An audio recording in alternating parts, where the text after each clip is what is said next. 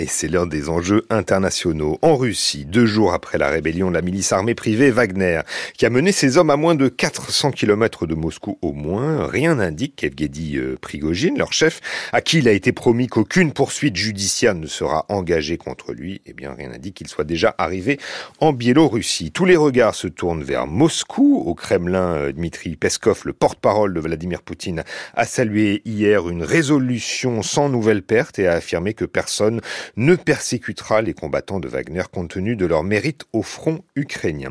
Selon plusieurs journaux occidentaux, les services de renseignement américains avaient informé la Maison-Blanche que Wagner préparait une action militaire contre le haut commandement russe et la diplomatie russe avait mis en garde les pays occidentaux contre toute tentative de profiter de la situation. Et là aussi, alors la question qui se pose euh, ce matin est de comprendre dans quelle mesure Vladimir Poutine a eu intérêt à laisser émerger une telle situation quel bénéfice peut-il en tirer désormais et comment ces événements pourraient permettre à l'État russe, à ses acteurs à Moscou et dans les régions de revenir au centre du jeu? Pour répondre à cette question, nous sommes en compagnie ce matin d'Alexander Bigkov. Bonjour, Bigboff, pardon. Bonjour. Merci d'être avec nous dans, les, dans le studio. Donc, vous êtes sociologue, professeur invité au Centre d'études des mondes russes, caucasiens et, et centres européens. Euh, Alexander euh, Bigboff, quelle est la situation ce matin dans la, ville de Rostov, euh, au long de cette route fédérale euh, M4 euh, sur laquelle le monde entier a eu les yeux rivés, en, tout cas samedi, cette route qui relie Moscou au sud du pays et sur lesquelles étaient engagées donc les, troupes de Wagner? L'information est très limitée sur la suite de, des événements. on peut dire que tout se passe comme si rien n'était. Et euh, les, euh, les, restaurations euh, de ces dégâts volontaires causés pour, selon l'information officielle, empêcher Wagner s'avancer, sont déjà supprimées. Mmh. On sait si l'administration russe a repris le contrôle de l'intégralité du, du territoire? Oui. Et comme vous le disiez, euh, effectivement, des travaux ont eu lieu. Euh, en fait, les, dégâts volontairement infligés à la route M4 hein, euh, pour freiner donc l'avancée des paramilitaires menés par Prigogine auraient été réparés donc à peine la reddition du groupe annoncé. Donc, selon vous, existe-t-il une hypothèse crédible sur le fait que cette marche sur Moscou ait pu avoir une, une part de coups montés oui, tout à fait. Euh, c'est une des hypothèses qui a été avancée euh, presque dès le départ euh, des événements. On, a très peu d'informations euh, sur les pertes, sur les destructions et sur la confrontation réelle de Wagner euh, avec les forces armées de, du ministère de la Défense. On sait néanmoins qu'il y a quand même plusieurs, un avion et, et, six hélicoptères qui auraient été abattus. Il n'y a pas d'image, mais en tout cas c'est l'information qui circule. Exactement. Et ça, ça pose déjà des questions parce qu'on sait très bien que Prigogine est un propriétaire non seulement de l'armée privée, mais aussi d'une fabrique privée euh, de l'information de fake. Autrement dit euh, C'est une agence de troll euh, qu'il a créée en 2013 et qui a fonctionné pendant toutes ces années pour produire euh, des, faux, des faux avis, euh, des avis dirigés ou de fake tout simplement. Donc, Alexander Big Bob, vous avez un doute sur cette information, l'idée qui euh, cet avion et ces hélicoptères auraient été abattus. On parle d'entre 10 et, et, et, et 20 pilotes russes qui auraient été tués d'ailleurs. Absolument. Mais dans, dans, les situations où on fait face à Prigogine, c'est vraiment très difficile à juger la réalité des faits qu'il annonce. Mmh. Ou euh, ses, ses, chaînes associées avec lui. Mmh. Est-ce qu'au cours de, donc, de la trentaine d'heures hein, qu'aura duré son, son entreprise euh, factieuse, euh, Prigogine serait parvenir à rallier euh, à lui des responsables administratifs et militaires locaux? Euh, visiblement oui. Euh, on ne comprend pas très bien euh, le type de rapports qui se sont établis euh, lors de, euh, de, de, cette marche. Et par exemple, dans le scène filmée de, son, de, sa rencontre avec les généraux, mmh. si on juge selon les postures, l'exis corporel, la tonalité de la conversation, on ne dirait pas que c'est une confronta confrontation décisive. Mmh. Vous, vous, faites allusion à la vidéo que, qui a été diffusée euh, à la télévision et, et, et, sur les réseaux sociaux, où effectivement on voit Evgeny euh, Prigogine aux côtés euh, du vice-ministre de la Défense Yunus Bek Ektourov, où on dit effectivement le ton est cordial, mais difficile de, de, on a un peu l'impression qu'ils peuvent être des otages, des prisonniers. En tout cas, c'est ce que notait Benoît Wittkin, le correspondant du Monde, qui a bien regardé, qui a étudié ces, vidéos. C'est votre sentiment aussi? Oui, peut-être. je, je dirais pas, je n'irai pas si loin dans mes conclusions, mais c'est vrai que cela ne ressemble pas une rencontre entre les chefs de guerre de camps, de camps opposés. Euh, de plus, il y a de, des informations que euh, certains soldats qui étaient prêts à résister à l'arrivée de Wagner ont été commandés à ne pas le faire. Alors, l'information plus précise est absente encore une fois. Mmh. Des informations qui, qui proviennent d'où? Euh, ce sont les chaînes Telegram euh, et les conversations privées avec euh, les personnes sur place. Mhm. Est-ce que la marche sur Moscou, en d'autres termes, a, a, permis de faire sortir les traîtres de l'ombre, selon Vladimir Poutine? Euh, je ne l'exclus pas, mais je pense que si on euh, se penche vers l'hypothèse euh, du coup monté, ce serait plutôt de réunir autour de Vladimir Poutine les fonctionnaires haut placés, les fonctionnaires régionaux, les hommes politiques qui ont mis en doute euh, le rôle euh, de Poutine en tant que président, puisque à partir du 24 février de l'an passé, il a pris plutôt une position de, de chef de guerre, de même de seigneur de la guerre. Ah, justement, alors quels sont les indices qui témoigneraient de, cette volonté de, Vladimir Poutine de reprendre la main, donc de, de reprendre le contrôle de l'administration, de la bureaucratie, euh, qu'il aurait mis de côté, à, vous entendre, euh, depuis le déclenchement de l'opération militaire euh, en, Ukraine, cette opération militaire spéciale en, en février 2022 Il y a plusieurs indices euh, plutôt subtils, mais qui sont très parlants en vue des débats et même des persécutions criminelles qui ont été annoncées lors de, de la guerre, lors de l'invasion, et notamment euh, Poutine a annoncé euh, à travers son secrétaire de presse Peskov que euh, les objectifs principaux euh, de l'invasion de l'Ukraine sont atteints. Mhm. Donc, à euh, savoir la, la dénazification de l'Ukraine et le désarmement de l'armée ukrainienne, ce qui sont encore plus paradoxal. Mais il y a une petite parenthèse.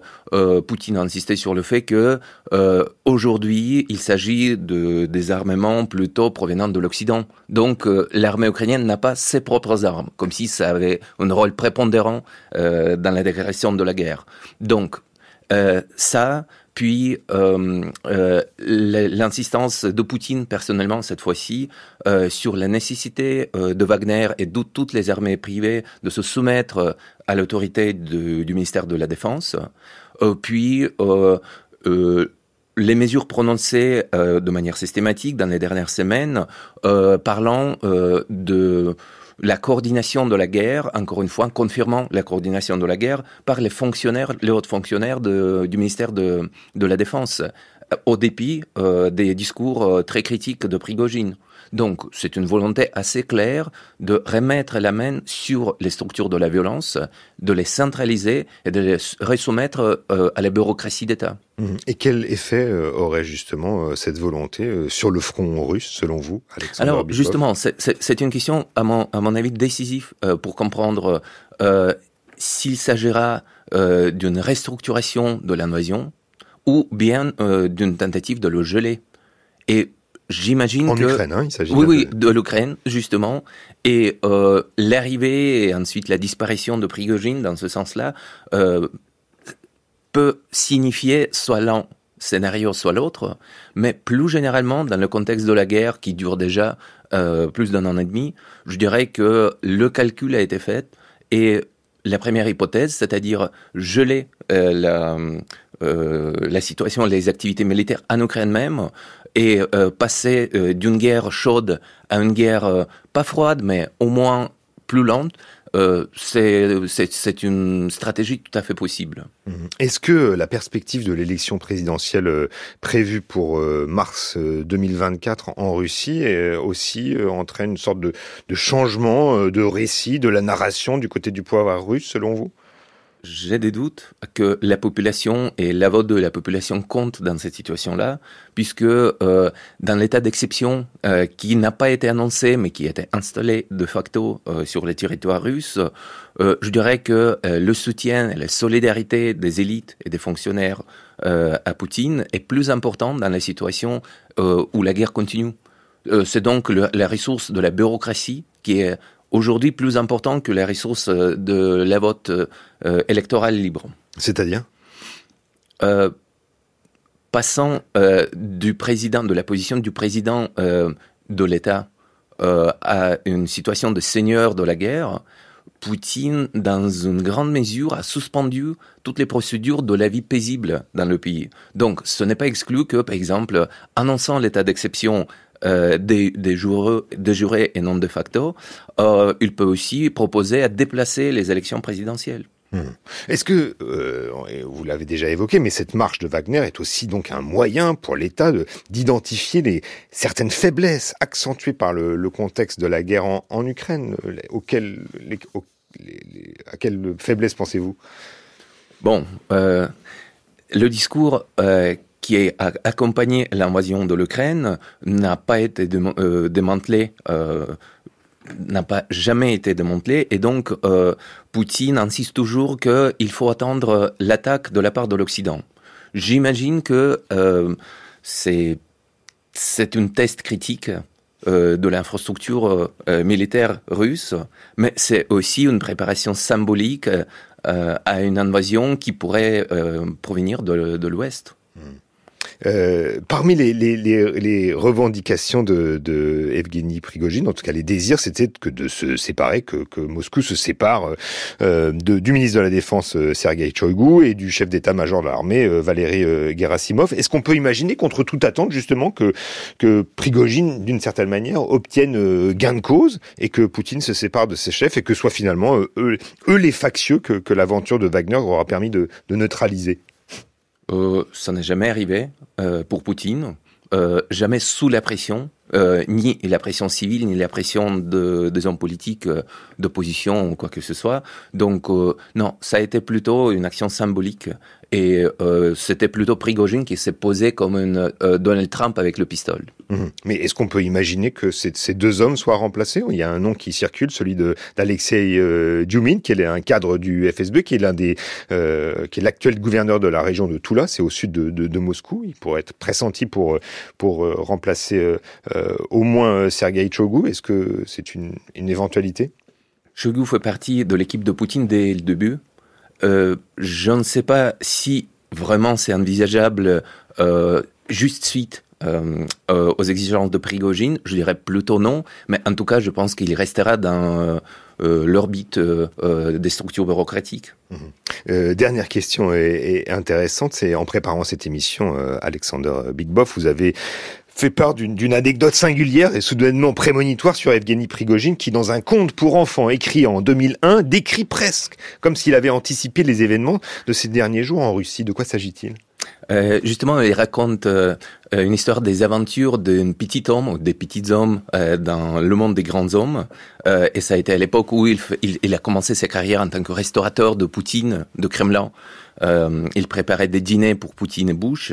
Et donc, il finit ses, ses, histoires, ses aventures par une scène assez troublante. il découvre que le roi le grand roi euh, du pays magique où il arrive, euh, où arrive le protagoniste, est malade et euh, quelqu'un a mis une sorcellerie négative sur lui et il est en train de se diminuer chaque année de plus en plus avant de disparaître. Donc le protagoniste de ce conte vole une flûte magique dans le monde des grands hommes. Euh, il le porte dans le pays magique et par le biais de cette flûte, il refait, il réverse le processus, il remet euh, le roi qui grandit encore. Donc, le roi trouve que c'est un instrument assez dangereux. Il demande euh, le protagoniste de ce conte de laisser la flûte magique à lui. Et le protagoniste euh, accepte. D'accord, on laissera aux auditeurs le choix de savoir qui est le roi et qui est le, protagoniste. Merci beaucoup Alexander Bigboff d'avoir euh, répondu à nos questions ce matin et, d'avoir euh, euh, donc avec nous posé l'éventualité d'une part de coup monté dans dans cet événement de ce week-end en Russie. Je rappelle que vous êtes sociologue, professeur invité au Centre d'études des mondes russes, caucasiens et centre européen. France Culture. L'esprit d'ouverture.